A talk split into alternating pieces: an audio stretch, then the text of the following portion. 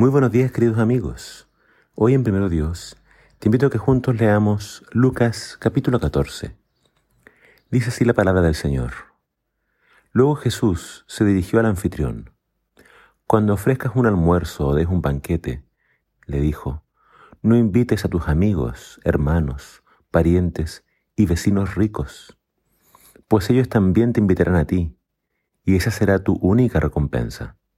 Al contrario, Invita al pobre, al lisiado, al cojo y al ciego. Luego, en la resurrección de los justos, Dios te recompensará por invitar a los que no podían devolverte el favor.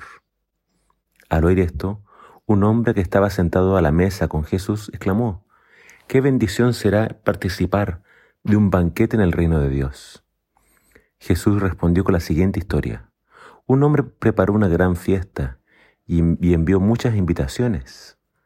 Cuando el banquete estuvo listo, envió a su sirviente a decirles a los invitados, vengan, el banquete está preparado.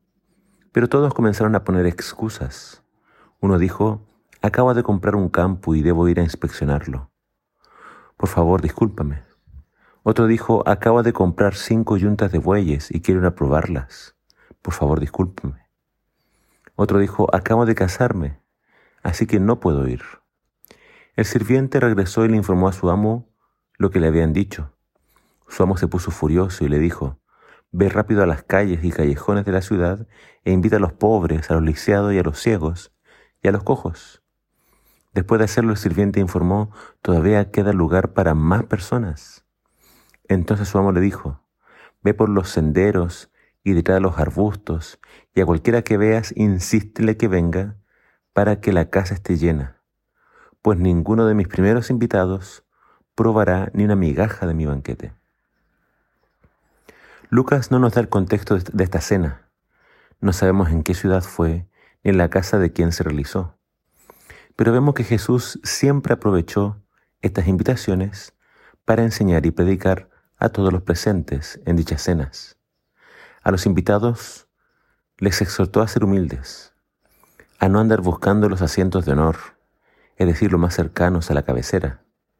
Es mejor sentarse lejos y que te llamen a acercarte, a que te sientes demasiado cerca y luego te pidan que cedas tu asiento a alguien más importante.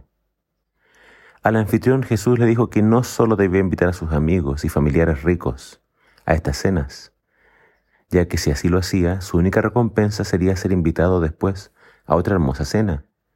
En cambio debía invitar a los más pobres y desventurados, debía invitar a los que después no podrían invitarlo por no tener los medios. Jesús enseñó que quienes así hagan recibirán de Dios mismo una recompensa en el reino de los cielos. No sé tú, pero yo creo que no hay nada mejor que recibir una recompensa de la mano mismo de Dios. Pero la lección más importante es la referente a las excusas que muchos hacen para posponer su aceptación a la invitación de Dios a su gran banquete. Es cierto, es un privilegio ser invitado a la fiesta de Dios, pero increíblemente muchos rechazan esta invitación. Jesús se estaba refiriendo a su propia nación, a los judíos, ya que ellos fueron los primeros en no querer, aceptar a Jesús, el cual es el único que nos permite entrar al cielo. Pero no son los únicos que rechazaron esta invitación hay muchos otros que anteponen otros asuntos a este, el asunto más importante de la vida. Ningún negocio, relación familiar, ni empresa es más importante que el reino de los cielos. Jesús nos asegura que Dios llenará su casa con la gente más humilde y desventurada, aquellos que no, no parecían ser dignos de ser admitidos en ninguna parte por su condición física o social, serán admitidos en el cielo. Los pobres y los necesitados siempre reconocen su necesidad de Dios. Los que creen que lo tienen todo, por lo general rechazan a Dios. Siempre tienen algo más importante que hacer, algo más importante en que ocupar su tiempo. Y así cuando llegue el momento, se quedarán afuera. Y afuera del reino de los cielos, allí será el lloro y crujir de dientes. No le des la espalda a Dios. Acepta su invitación. Acepta a Jesús. No te quedes afuera. Que el Señor te bendiga.